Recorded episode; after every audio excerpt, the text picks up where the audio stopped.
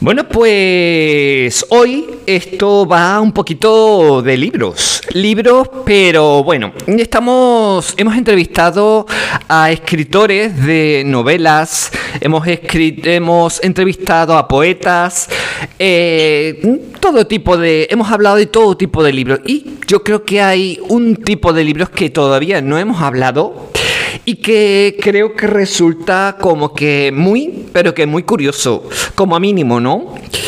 Eh, hay que decir que, bueno, vamos a hablar ahora con Rita. Ella es abogada y ha escrito un libro que se llama Pura Toga. Y bueno, la verdad es que, no sé, yo me parece que, que, este libro no es de esos que no dejan indiferente. De hecho, bueno, ahora se lo vamos a preguntar a ella, porque en la portada del libro dice Pura Toga, que es el título, ella es María, eh, perdón, Rita María Sánchez, y su el subtítulo es Desmemorias de una letrada de provincias. Ahora le preguntaremos eso de las desmemorias. ¿Qué es eso de las desmemorias? Pero bueno, para eso primero tenemos que conectar con ella. Muy buenos días, Rita. Buenos días, Paula. Encantada de estar con vosotros, contigo y con tu audiencia. Pues bueno, hay que decir de ti que eres abogada de Almería. Y bueno, la verdad es que se habla últimamente mucho de este libro. Porque, bueno, por cierto, es que, a ver, eh, según leo yo por aquí, ¿vale? Este libro son cinco relatos, en principio independientes. Aunque bueno, también pueden leerse por separado, aunque el orden sí que importa. Y bueno, en ellos se narran, bueno, aquí, aquí te lo voy a, bueno, eh, se narran las vivencias de una letrada de provincias, que imagino eres tú, ¿verdad? Por supuesto. Vamos a ver, no trata de un libro de autoficción, ni muchísimo menos, pero que sí es verdad que el hilo conductor, los ojos que miran, el prisma por el que se filtran estas vivencias o estas realidades, es la mirada de una letrada y además una letrada de provincias, reivindicando esa condición porque creo que es digna de, ser reivindicada. El ejercicio en pequeños despachos, en entornos rurales, creo que debe ser reflejado y muy especialmente en el ámbito del turno de oficio, como aquí se hace en este libro, que son unas pinceladas, pinceladas eh, de trazo, unas más finas, otras más gruesos, pero que hacen un retrato del último cuarto de siglo en la justicia española y concretamente de Mielara Almería. Y oye, esto de las desmemorias, ¿cómo es eso? ¿Ese subtítulo de las desmemorias? ¿Estás desmemoriada o no? no es una cuestión de... no sé. ¿Por qué desmemorias?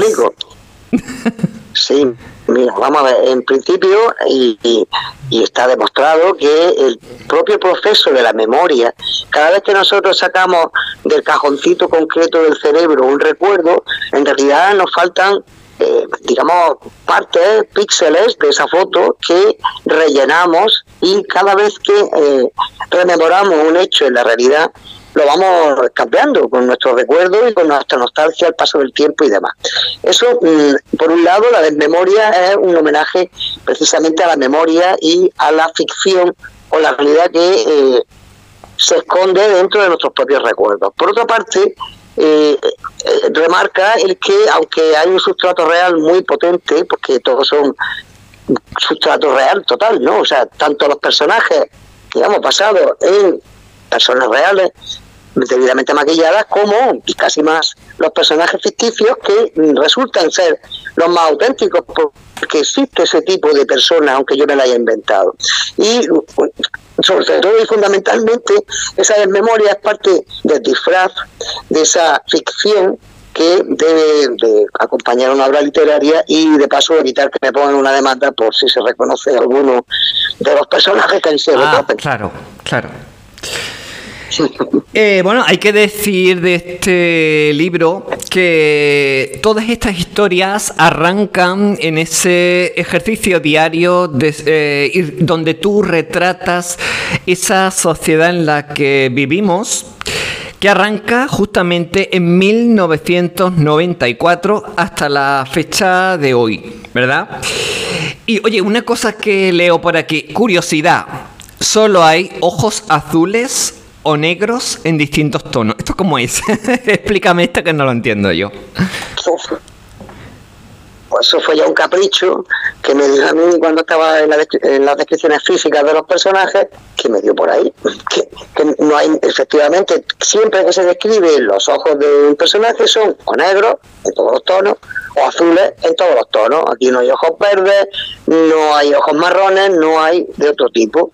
Simplemente también eso quiere simbolizar cómo, eh, digamos, es nuestra mirada la que estrecha el colorido de una vida en blanco y negro. Oye, bueno, yo he empezado la entrevista por el revés. Vamos al principio, ¿te parece? Y porque muchas personas se dirán, estamos, estamos empezando a hablar del libro, pero muchas personas se estarán preguntando, bueno, pero ¿quién es esta escritora que se llama Rita? Eh, ¿Podrías describirte un poquito así brevemente? Pues mira, como bien dice el subtítulo, soy una abogada de provincias que llevo ejerciendo desde el año 1994. De hecho, el primer relato lo que, lo que cuenta es eh, mi primer juicio, que de paso cuento de, de, una manera ficcionalizada, como te he comentado. Yo llevo el ejercicio interrumpido de la profesión desde entonces, de una manera muy activa. Antes yo fui procuradora, cuatro años. Es decir, que llevo pegando togazos por los juzgados ya mm, muchos años y creo que conozco bastante bien la maquinaria de la justicia, lo arcana que puede resultar, lo lejana del ciudadano, lo poco que nos explicamos en definitiva con estos lenguajes tan complicados y cómo se enfrenta el ciudadano a, eh, a la maquinaria de la justicia, sobre todo cuando le cae encima. Por eso he tenido esta necesidad de, de, de plasmarlo de alguna manera en estos cinco relatos que, como te he dicho antes, hacen un repaso a un elenco de profesiones jurídicas, no solamente la abogacía, por supuesto están retratados jueces, fiscales, policías, guardias civiles, pero sobre todo también están retratados, eh, digamos, los justiciables, el objeto esa justicia penal en este caso, porque todos los casos que se narran aquí son de la jurisdicción penal. Oye, una pregunta, ¿crees en la justicia? creo en la justicia, pero sé cómo es la justicia, con lo cual tengo una fe extraordinaria, puesto que conozco perfectamente que la justicia la hacemos las personas, la reciben las personas, por tanto, todo ser humano tiene un margen de error que, es que es, inevitable. Si a eso sumamos eh, la falta de medios, ¿eh? que la justicia es la cenicienta de toda la administración pública, que no tenemos, ya te digo, o sea, en el libro también se describe, ¿no? Esa precariedad, esos expedientes apilados por todos sitios, esa falta de, de, recursos humanos, o sea, esa falta de cabeza, digamos, a la hora de, de enseñar la planta judicial y las necesidades de cada sitio. Como siempre que se hace un juzgado nuevo llega tarde, porque cuando se viene a votar de un juzgado nuevo una población es porque hacía ya mucho tiempo que se hacía falta y por tanto hacía falta ya dos, no uno. no sé si me estoy explicando. Sí, sí. O sea, eh, eh, y así todo, claro que creo en la justicia. ¿Por qué? Porque hay que pelear por ella, la hacemos todos. Y especialmente quiero reivindicar la figura del abogado de oficio, que es nuestra profesión es la única que tiene el privilegio de salir por dos veces de la Constitución española en el artículo 17 que trata del derecho a la asistencia letrada, el derecho a la defensa, más genérico, y en el artículo 119 que habla precisamente de la asistencia jurídica gratuita, que es la pata fundamental del Estado social y democrático de derecho, especialmente la parte de, de derecho, porque sin abogados no hay justicia ni hay defensa. Eh, y oye, mm, no sé, yo, yo imagino, digo imagino porque claro, todas las personas no son iguales y no se puede, creo que no se puede generalizar, pero bueno, a pesar de eso te quería preguntar. Eh, bueno, no sé, yo imagino que por el hecho ya de ser abogada, ejercer esa profesión de, profesión de abogada, eh, de alguna manera te conviertes quizás en una persona como, con más responsabilidad, ¿no? Imagino. Eh, la, responsabilidad la llevas a, a, cuestas todo el rato, ¿no? Sin embargo, no sé, hay, por ejemplo, algo que te gustaría hacer pero no te atreves. Pues mira, ahora mismo no se me ocurre nada, porque la verdad que soy bastante atrevida. Quiero decir, Paula, realmente no sé exactamente a qué te refieres. Claro que me gustaría que se hicieran cosas, más que hacerlas yo, porque la persona individualmente tiene poco, poco recorrido. Sí que me gustaría que la abogacía estuviera más reconocida, que se valorara especialmente la abogacía de oficio, porque ya te digo que es un papel fundamental. Y sobre todo que la gente tuviera una perspectiva más justa, valga la redundancia en cuanto al contenido de la, de la respuesta, de el propio sistema judicial. Y me explico. Eh, a veces oímos, ¿no? Eh, hay que ver, pues algo habrá hecho, tiene cara de asesino, vamos, eso ya sí. es el polvo que pasó. Tener cara de... sí, exacto. Dolores Vázquez fue condenada eh, de esa injustísima manera, entre otras cosas, porque es que tenía cara de asesina, ¿no? Y eso es muy fuerte, ¿no? Entonces, esa perspectiva eh, que tan alegremente juzga ¿eh? porque igual que con el fútbol, ¿no? En la selección española, cuando lo hace bien, ganamos todos, cuando pierde, pierde todo. Bueno, pues en este caso, eh, cuando el ciudadano es el objeto de eso, o sea, y ya no tú personalmente, imagínate que un hijo tuyo, pues sale una noche de marcha y tú no sabes cómo va a volver a tu casa, si va a volver como una víctima o va a ser el que metió el basazo porque ha tenido una discusión de lo más tonta y se ha buscado la ruina. ¿Me entiendes lo que te digo? En ese momento es cuando vienen esas madres, esos padres, y te dicen, pero si mi hijo es una bellísima persona, si tiene unas buenas notas, o sea, un mal día lo tiene cualquiera. Y esa mm, línea que divide eh, lo justo, lo injusto, lo permitido, lo no permitido, es muy delgada y muchas veces uno mismo no sabe cómo va a reaccionar ante una situación concreta. Por ejemplo, atropellar a alguien y darte a la fuga, cositas ¿no? que hay por ahí. Entonces hay que tener un poquito también de humanidad, ¿eh? ya decía Victoria que odia el delito y compadece al delincuente. Un poco vamos en esa línea. Oye, hay una frase por ahí de, creo que era de Descartes, no estoy del todo segura, sí sé que es de la ilustración que decía algo así como que el ser humano es bueno por naturaleza, pero la sociedad lo corrompe. Eh, mm, ¿Dirías eso? ¿Dirías que así es o no? Bueno, es una corriente filosófica y yo en este caso discrepo. Creo que la sociedad... Mm, quitando ahora todos los muchísimos defectos que tenemos, ¿no? Como sociedad y lo mejorable que es todo. Pero la sociedad es necesaria. Yo más bien pienso al contrario. Los niños chicos son preciosos, son muy monos, pero son muy egoístas, le tiran bocado al compañero de guardería y son salvajes.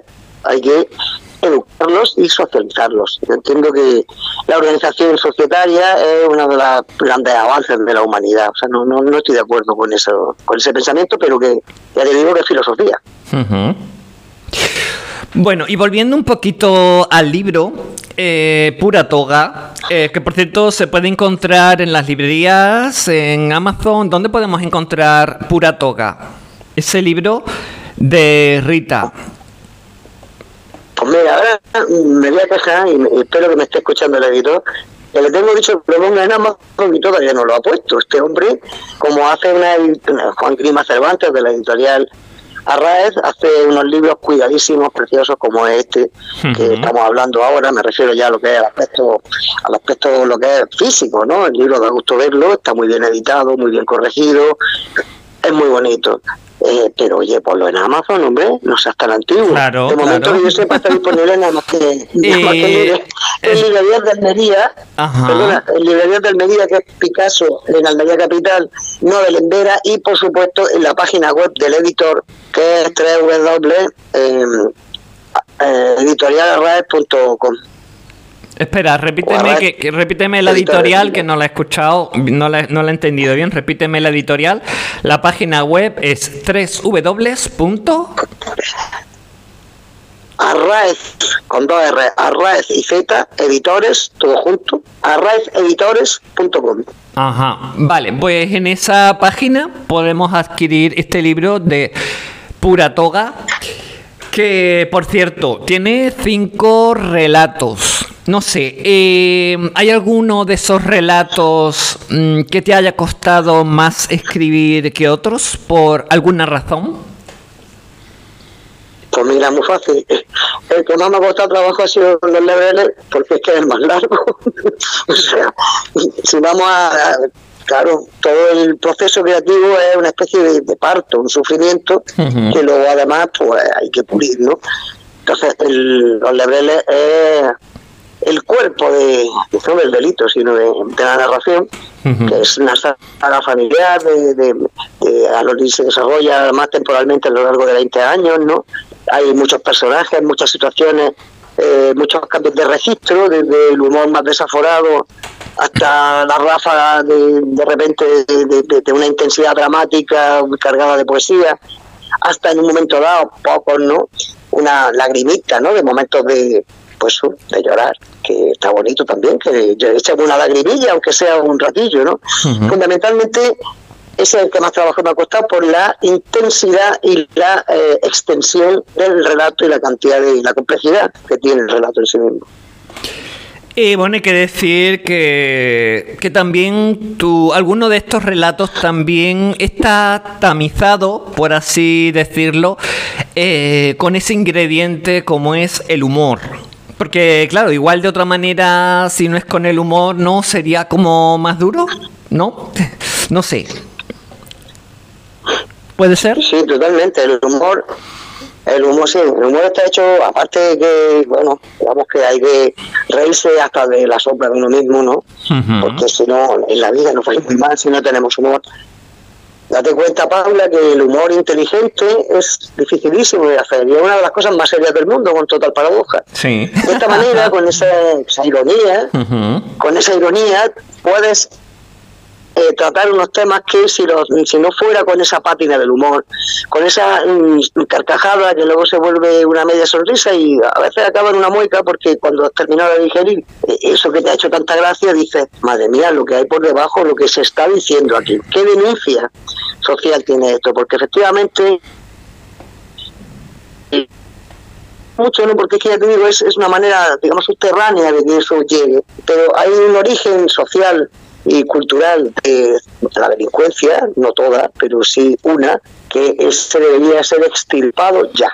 No podemos seguir permitiendo que haya que se perpetúe en generaciones y con motivaciones de pobreza, de falta de cultura o de una cultura equivocada y sobre todo también con pinceladas de racismo, xenofobia, etcétera. Y bueno, hablando de humor, por cierto, mm, imagino que habrás vivido eh, a lo largo de todos estos años de profesión, habrás vivido todo tipo de vivencias. Imagino que algunas habrán sido muy duras para ti, otras más normales, más de andar por casa, pero ¿hay alguna de esas anécdotas en, en, el ejercicio de tu profesión que puedas considerar así como muy divertidas y que nos la puedas contar. No hace falta que des nombres de las personas, pero bueno, puedes inventarte el nombre y... No te, no te preocupes que no voy a caer yo en eso, en dar datos personales. Mira, mm, divertidas no, desternillantes. O sea, a lo largo de estos 30 años que llevo pegando togazas por los juzgados, ha pasado de todo. De hecho, en el libro hay algunos pasajes que, que pues eso, es que es inevitable la carcajada, no ya la risa, la carcajada. Pero bueno, eh, no sé, por comentarte, mira, por ejemplo, con motivo de, de cómo hablan ¿no? los, clientes, o las clientes, pues ahí se producen muchísimas anécdotas. No se me olvidará nunca que el señor, que era un tema de, de tráfico de drogas y él era, digamos, de, lo más bajillo ¿no? que había en esa pirámide delictiva de grupo organizado.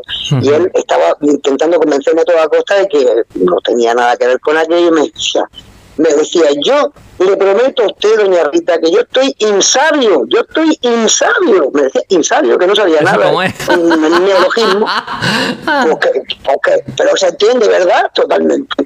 Pero es que yo decía, y claro, a mí me dio la risa, tuve que tirar el bolígrafo al suelo, para reírme y yo no lo viera Y ya le pregunto, ¿pero cómo insabio? ¿Qué quieres decir con eso? Y dice que yo le juro a usted que estoy anexo a todo este asunto. O sea, anexo en vez de ajeno ese tipo de, de, chascarrillo es común. Recuerdo también, esa, esa es legendaria, ¿no? La de la gitanica, ¿eh? o la señora gitana madre, la, la patriarca, ¿no? Que llega al despacho, te da cinco mil pesos 50 euros, lo que, lo que quiera, prefiero un dinero, ¿no? Mire usted, señorita, que esto es para que se lo meta usted a mi niño en el prepucio. Dice, ¿cómo? lo que quiere decir la criatura es que se lo meta en el peculio, que es eh, un latinismo residual que la expresión se utiliza para denominar la caja común donde hacen los ingresos los familiares para luego repartirlo entre los presos.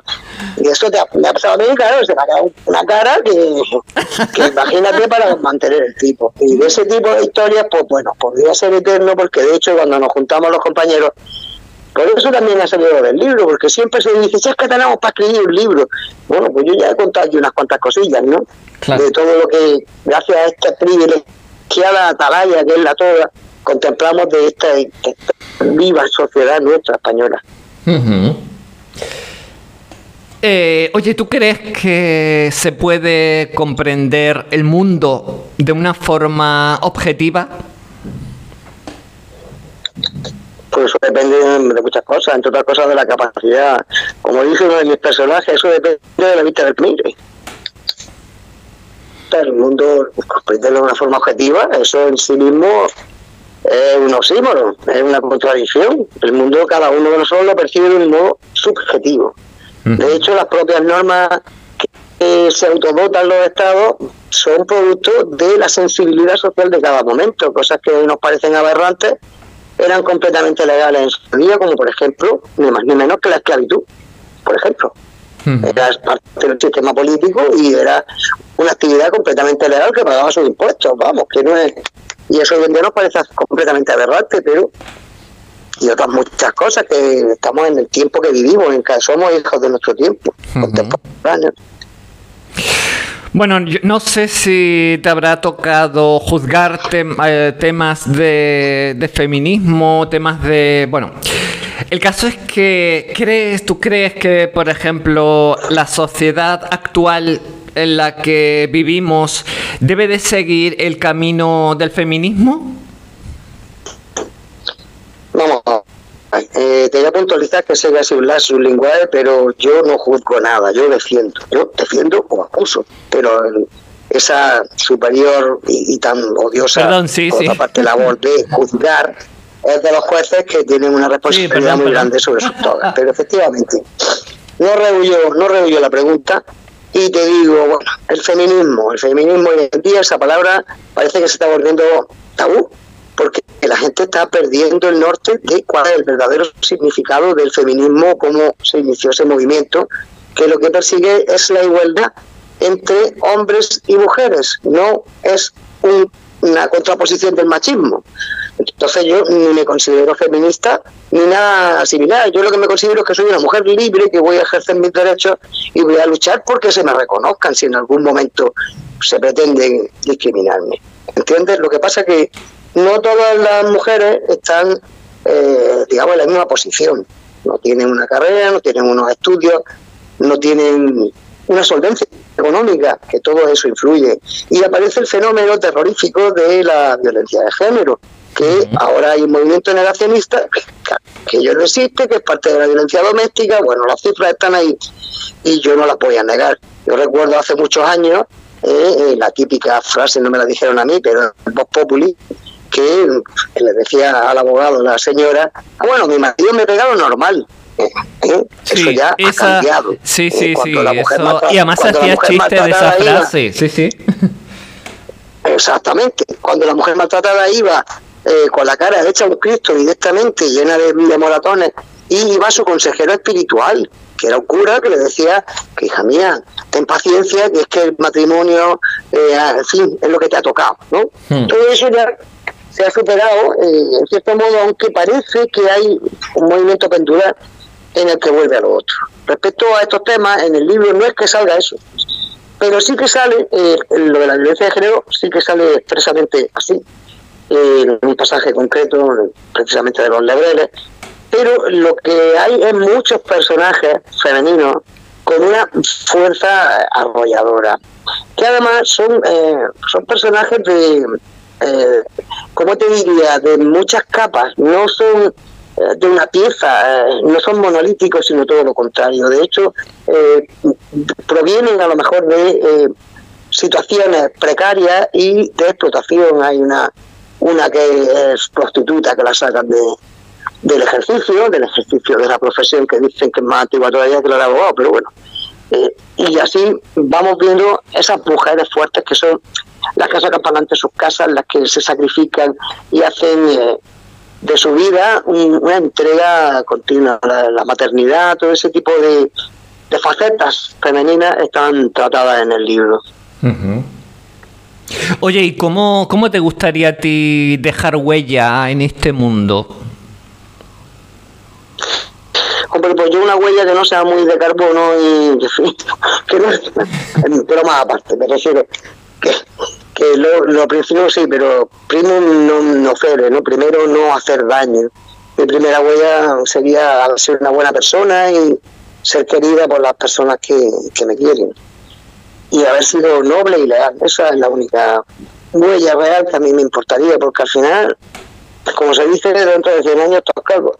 Así que hay que centrarse en el presente, vivir el ahora y ser felices. Eh, eh, vivir el amor, que es lo más importante que hay en este mundo. Oye, una pregunta. Yo creo que nuestros oyentes se estarán preguntando, bueno, ¿y por qué tengo yo, por qué voy a comprar yo este libro? ¿Qué tiene este libro de especial que no tenga otro? Es decir, eh, danos unas cuantas razones para que el oyente diga, yo quiero leer ese libro. Bueno, yo, mi experiencia como comercial es bastante limitada, pero intentaré hacer un poco el artículo eh, de, mi libro, de mi criatura. Pues mira, lo primero es que os vaya a pegar una panza de rey, así, de claro.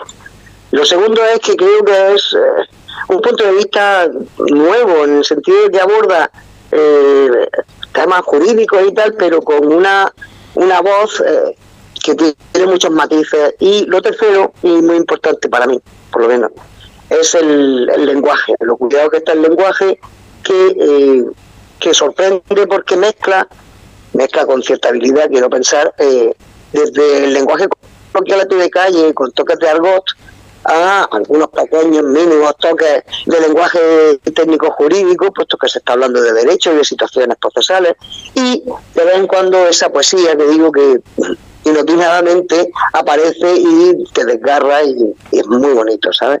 Yo estoy muy contenta con él, no te puedo decir otra cosa. Pues bueno, a mí ya me pica la curiosidad.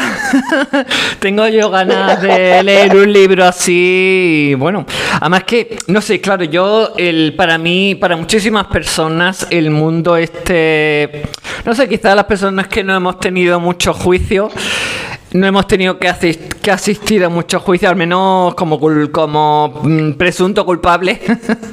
Entonces, bueno. Eh, pero. Me ha gustado mucho lo de presunto culpable, porque me ha gustado muchísimo eso de presunto culpable, porque efectivamente.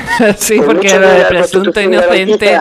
El principio de presunción de inocencia, la verdad, es que es bastante diferente. Sí. Todo la maquinaria estatal está contra la persona que es juzgada muchas veces a lo mejor con razón. Y por eso precisamente y quiero esto dejarlo claro cuando la gente te pregunta cómo defiendes a una persona que sabes culpable pues precisamente hay que tener todas las garantías para que esa condena sea con todas las de la ley y esta persona sea eh, declarada culpable con base en unas pruebas objetivas que han sido contrastadas y no por el capricho o eh, el dedazo de, la persona de turno. Aquí no estamos en la época neroniana de levantar un pulgar o bajarlo, aunque hoy día con las redes parece que estamos volviendo también a eso. Eh, bueno, eh, a que cuando no estás, porque te, vemos, te imaginamos por esos juzgados de acá para allá con esa toga. No sé, ¿qué haces cuando no estás con esa toga? ¿Quién es? Bueno, ya, ya sé que me has hablado un poquito de Rita, pero ¿cómo es la vida cotidiana de Rita? La vida cotidiana de Rita. bueno, por cierto, por cierto, hay una, una, una pregunta que te iba a decir. ¿Dirías que es una profesión de cierto riesgo o no? Por si has defendido bien, mejor o peor, que puedas encontrarte con, no sé, con represalias, con, dirías que puede ser una, en, un poquito una profesión de riesgo o no? Sí, el primer riesgo que tiene es eh, Mm, digamos, contabilizado, hay estadísticas eh, con bases de datos reales. Es la segunda profesión la considerada más estresante después de los cirujanos. La que eh, también tiene el segundo puesto en ictus, eh, como infarto y demás. Sí, es un grado de estrés muy exigente la profesión. O sea, el primer riesgo lo tiene nada más que por ejercerla. Si tiene un mínimo de responsabilidad y, y sabes que estás llevando, o sea, que la vida ya no solamente la cárcel, la libertad, que es algo fundamental, es que en el aspecto civil te estás buscando, o sea, te estás jugando la ruina de una persona. El que se ha desahuciado de su casa, son unas situaciones tremendas, ¿no? Porque vamos, la herencia del tío en América es una raya en el agua. Te pasa una vez en la vida o no te pasa nunca. Eso por un lado. Y luego por otro, efectivamente, eh, yo voy a aprovechar para reivindicar el que eh, a la abogacía, al profesional de la abogacía, en el ejercicio concreto de su función, se le considere, especialmente en el ámbito penal, cuando estamos hablando en la guardia, que te llama la autoridad para que no se eh, paralice el proceso penal y que podamos seguir adelante, se nos conceptúa como autoridad, igual que recientemente se ha elevado a esa categoría a los médicos, porque tengo ahora mismo en la mente a la pobre compañera Rosa Cobo de Granada, que la mató un cliente contrario, la, la esperó en un tema de la de familia, la, el tío pues había perdido la custodia de los hijos, la esperó en un garaje y la asesinó vilmente. Ah. Tengo mucho más reciente y también clavado en el alma a, eh, a Rebeca Santamalia, compañera de, de, de Zaragoza, a la cual también un, un, cliente, un cliente esta vez propio, eh, la asesinó, pero porque el tío en este caso era un psicópata que ella no sabía, o sea, no había aparentemente ningún motivo personal, como en el caso anterior de la pobre Rosa, que era una venganza porque le había quitado a los niños, le echaba la culpa de todo. En este caso que era pues eso, un asesino despiadado y sin motivo aparente, pues la mató.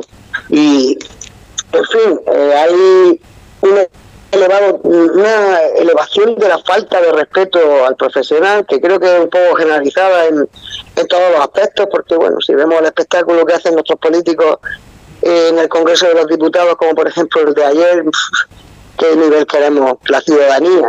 ¿Qué nivel esperamos de la gente?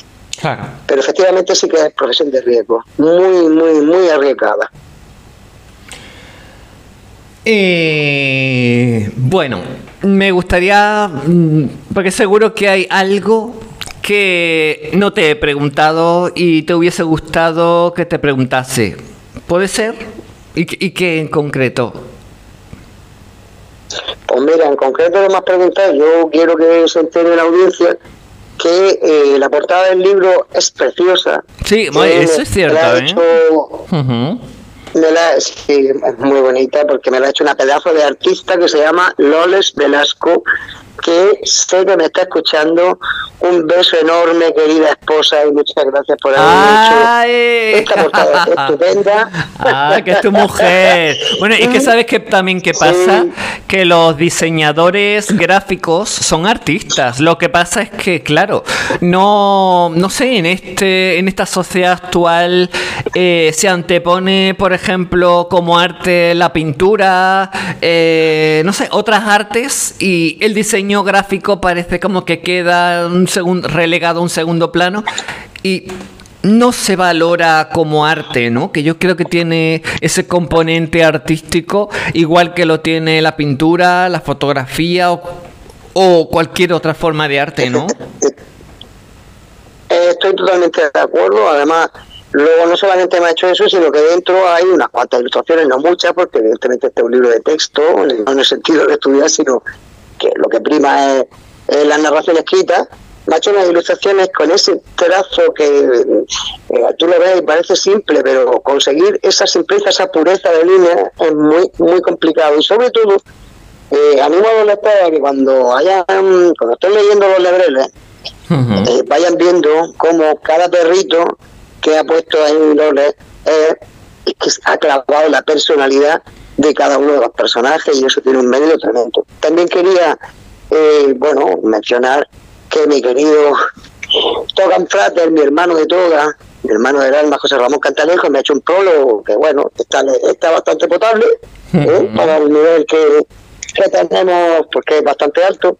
Y también quería mencionar a nuestra hija de José Ramón y yo, hija ficticia, evidentemente, hija eh, putativa, que es la revista del Colegio de Abogados de Almería, que es Sala de Togas, se llama, de la cual formamos, él es el director y yo formo parte de, del Consejo de Redacción, de la cual se ha independizado un maravilloso apéndice exclusivamente literario, que es curioso que en la revista de una institución de abogacía.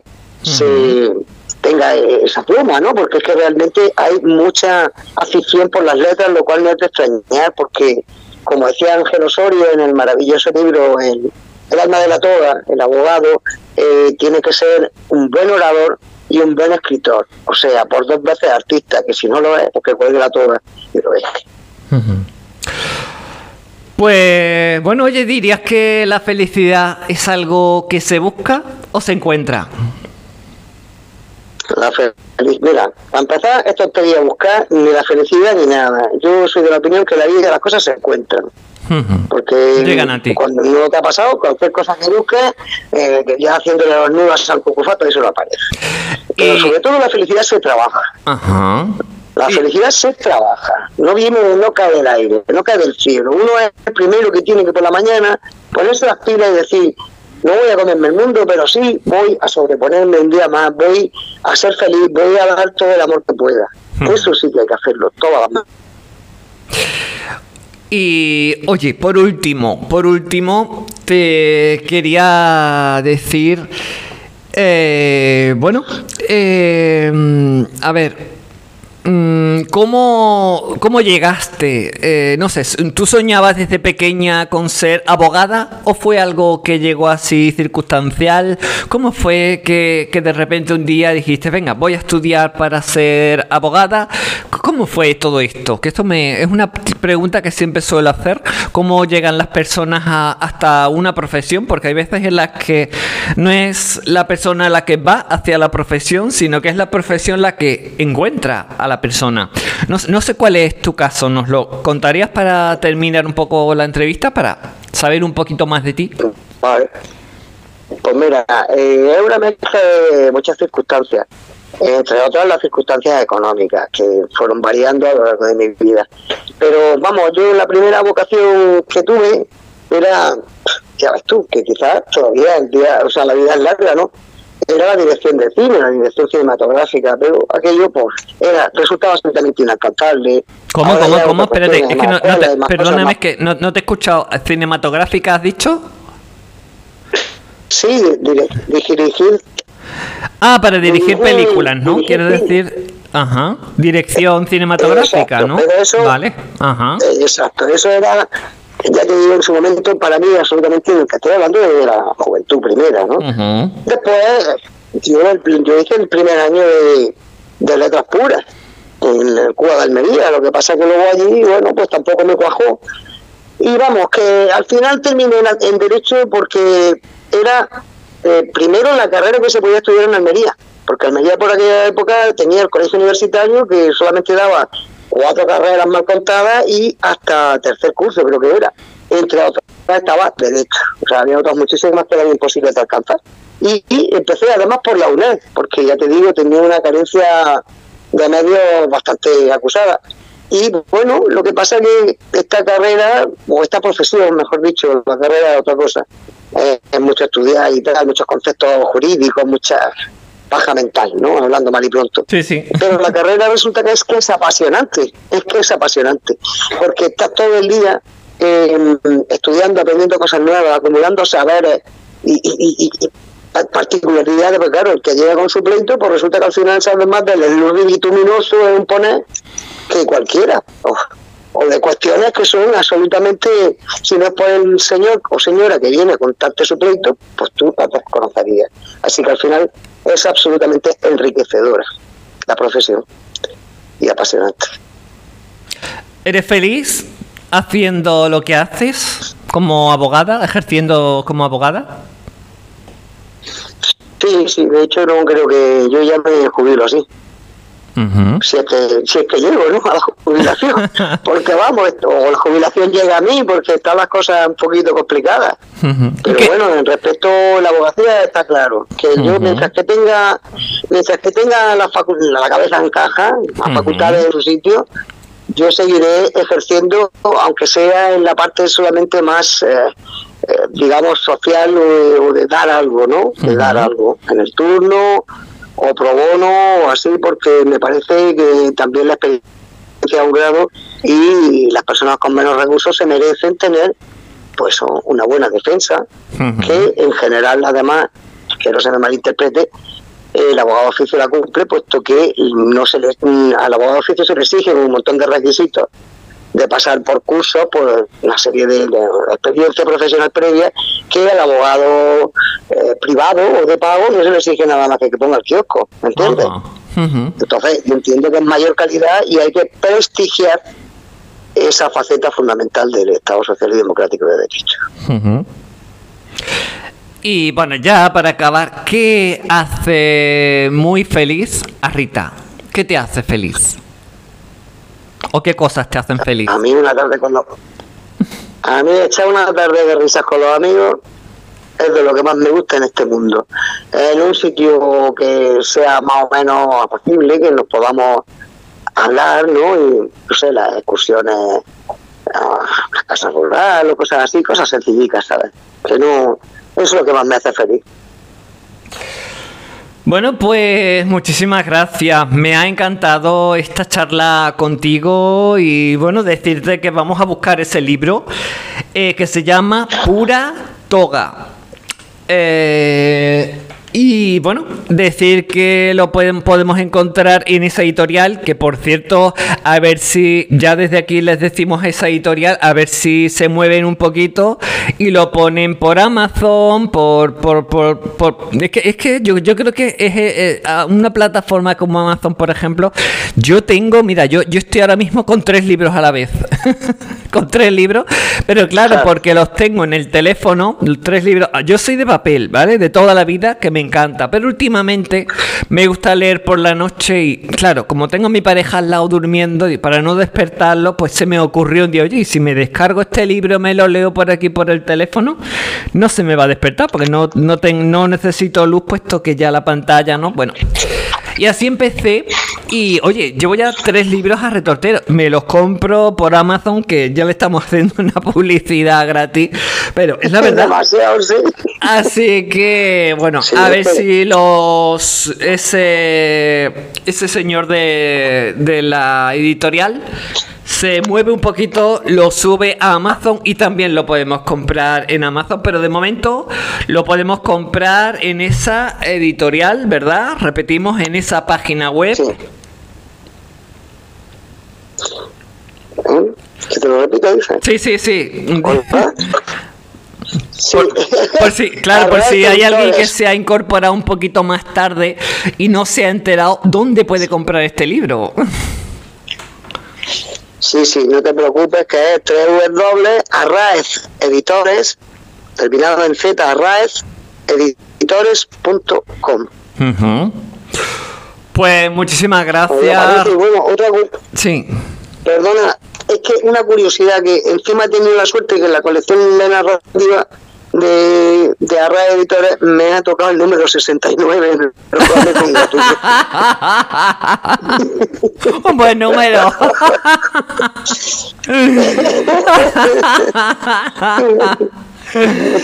Qué bueno.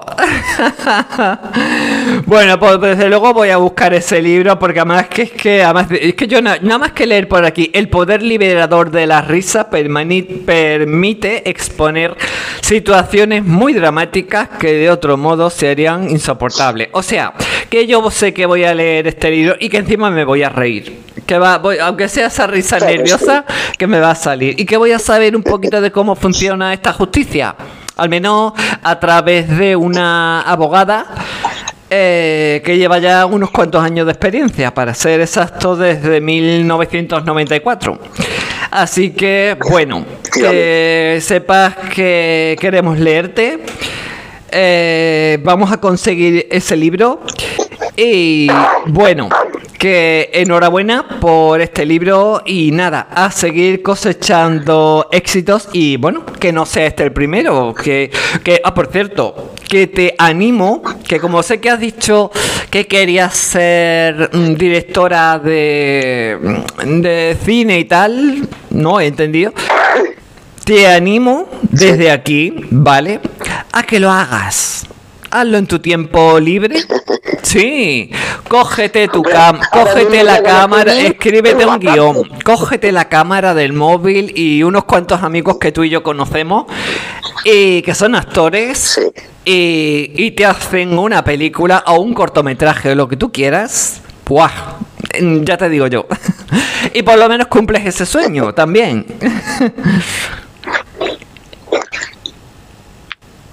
Vale, Pablo, pues muchas gracias por haberme dado la oportunidad de, no, por esta mañana con, contigo y con tu gracias a ti por, por hablarnos de tu libro y por conocerte un poquito y saber cómo funciona mm, la justicia, por un lado un poquito, y cómo, y cómo son estas cosas, ¿no? Que, que vivimos a veces tan ajenos a este mundo, ¿no? Y bueno, que nos lo, hace, nos lo hayas acercado esta mañana eh, aquí a Onda San Lucas, pues a mí me encanta. Muchísimas, pero que muchísimas gracias a ti.